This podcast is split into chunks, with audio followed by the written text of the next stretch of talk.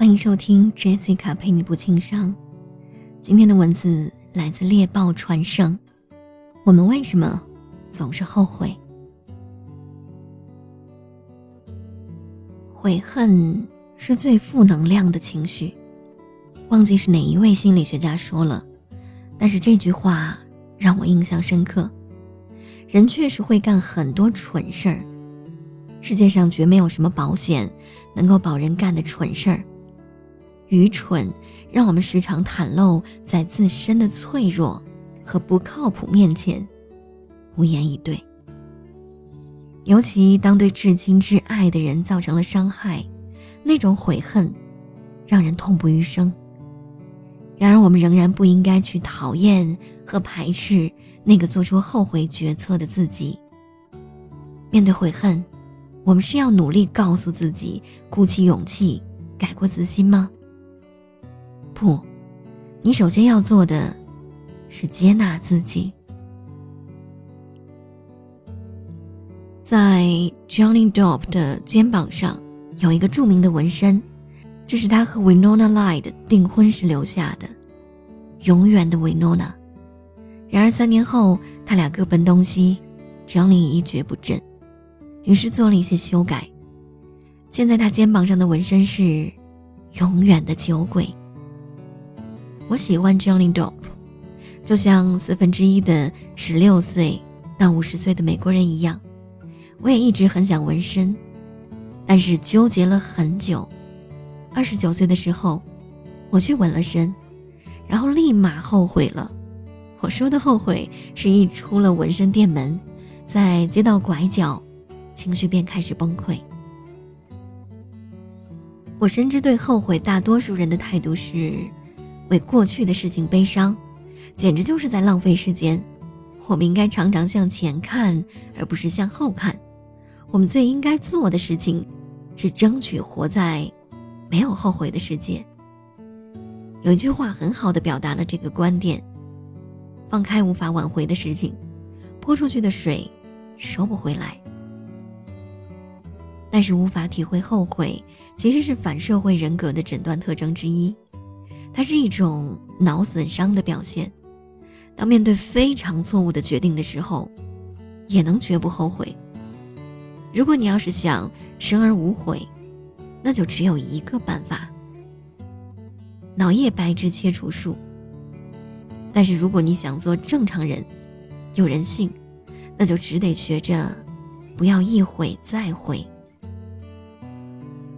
首先，让我们定义一下什么是后悔。后悔是我们觉得，如果过去做法不同，当下的状况就会更好、更幸福。也就是说，后悔包含两点。第一，已经发生的事情和做出的决策。第二，想象我们如果能回到过去，做出不同的选择，也许能产生更好的收益。而且，当已发生的决策和相对收益越多，后悔也会越强烈。显然，我们常常会有很多后悔的事情。那到底人生中我们最后悔的是什么呢？人生里。我们最遗憾的事情是，第一是教育，百分之三十三的后悔是来自对受教育的决定。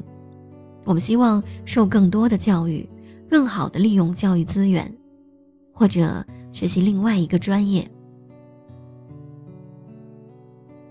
当然，其他排名很高的遗憾还有事业、爱情、子女教育，各种各样定义了今天我们自身的决定，还有。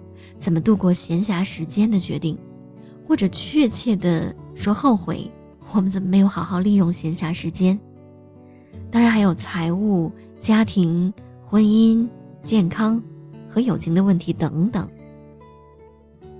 换一句话说，当你思量人生中的憾事的时候，我们的财务决定根本就是排不上号的。财务问题的遗憾都不及总的遗憾的百分之三。而对于我们真正在乎，并且会深深抱有遗憾的事物，会是什么样的感受？不用说，你也知道，会无比的痛心后悔。但结果显示，懊悔主要由四个非常特有的连贯性的阶段组成。第一个是否认。当我那一晚纹身回家的时候，我一晚上没有睡。头几个小时，我脑子里只有一个念头，就是我不要这样。这是一个令人难以置信的初始情绪，就像是心里想着我想妈妈，根本不想解决问题，不试着去了解问题的根由，就是希望错误消失。第二个是困惑感。那天晚上我在卧室里想，我怎么做出这样的事情？我到底在想什么？这是尝试把做出后悔决定的那一部分自己，跟自身孤立起来。我们没有办法认同那一部分自己，无法理解那一部分，而我们绝不喜欢那部分自己。第三个是一种强烈的自我惩罚的愿望，这就是我们面对悔恨的时候，总之自我责难，真想抽自己一巴掌，类似于这样的。第四个就是心理学家所谓的表现执拗，表现执拗就是不断的强迫性的重复同一件事，而它的结果就是持续不停的重复后悔的前三个阶段。那天晚上我就坐在卧室里想，我不要这样，我就这么坐着一直想，不要这样，不要这样，不要这样。这些就是悔恨的四个阶段。但我想说的，还有第五个阶段。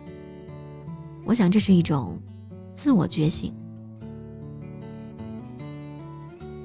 那天晚上，我在公寓里不断自我反思之后，我躺在床上很久，想到植皮，然后又想到旅行保险可不保自然灾害，那么我的医疗保险自然也不包括自己干的蠢事，没有什么保险。保自己干的蠢事儿，愚蠢的结果就是你完全袒露在这个世界面前，袒露在你自身的脆弱和不靠谱面前，因为这是个相对无情的世界。当然，那些比起生命中真正的遗憾，完全不算什么，因为有时候我们的决定会导致无法挽回的结果，也许是关于自身或者别人的健康、幸福或者生活之类的。最严重的是，涉及到别人的生命。很显然，那些遗憾会无比的痛苦，而且持久。那我们该如何平和的面对悔恨呢？我想，大概有三点建议。第一，意识到它的普遍性。如果你在 Google 上搜索“后悔”和“纹身”，那么。会有一千一百五十万条结果，大概有百分之十七的人都会后悔，包括 Johnny Depp，我，还有七百万陌生朋友，而这是只不过是后悔纹了身而已，我们都差不多。第二，要学会自嘲，这对我来说一点都不难，因为你要是二十九岁了，还因为一个不喜欢的新纹身而哭着找妈妈的话。完全可以自嘲一下的，虽然有人会觉得这个建议对于真正沉重的后悔来说有一点残酷，而且华而不实，但我不这么认为。几乎我们所有的人都经历过十分痛苦和懊悔的情况。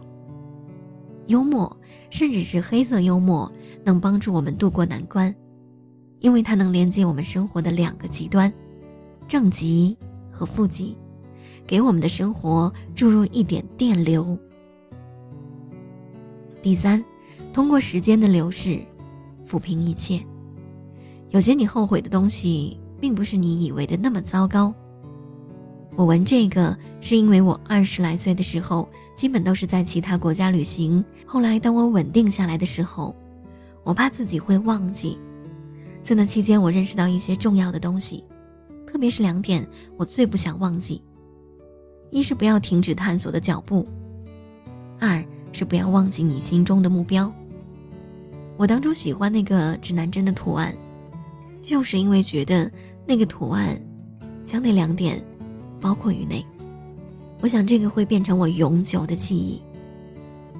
关于遗憾的教训，是我生命中最重要的教训之一。讽刺的是，我想这可能唯一的、最重要的，我能把它纹到身上的东西，既是作为一名作家，也是作为一个人。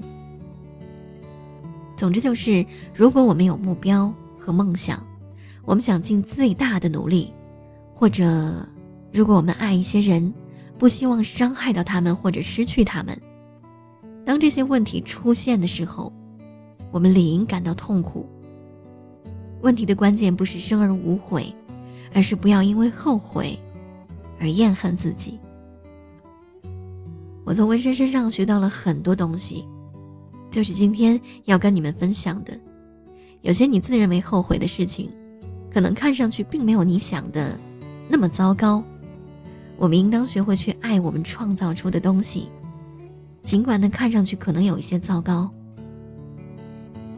我们可能会感到后悔，但我们不应该去讨厌和排斥那个做出后悔决策的自己。遗憾和后悔，并不是要一直提醒我们做的多么多么糟糕，而是提醒我们还可以做得更好。在我的微信订阅号 Jessica 加微里。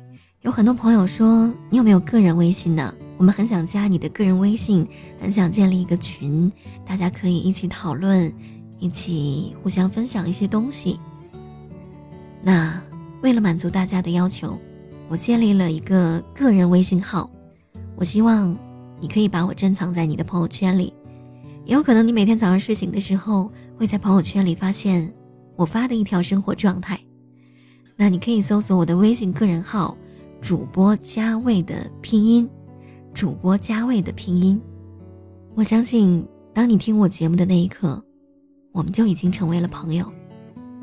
情商需要补，Jessica 陪你一起进步。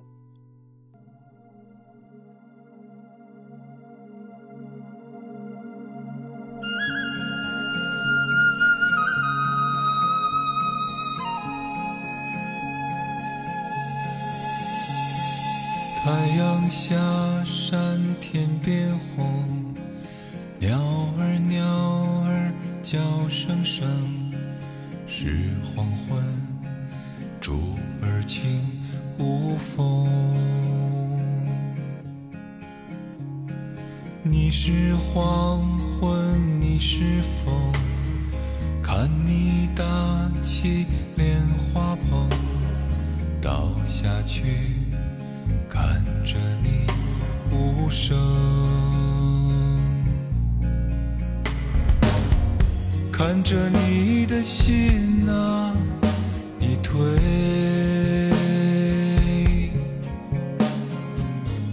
就像玫瑰花瓣落水。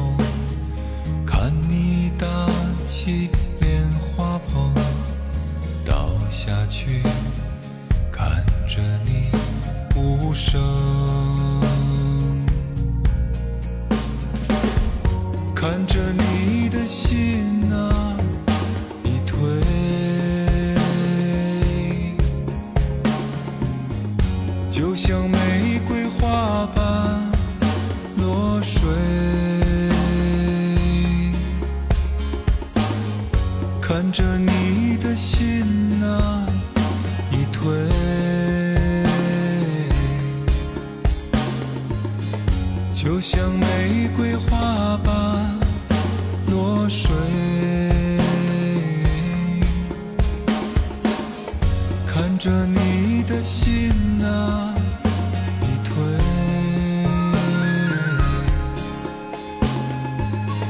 就像玫瑰花瓣落水。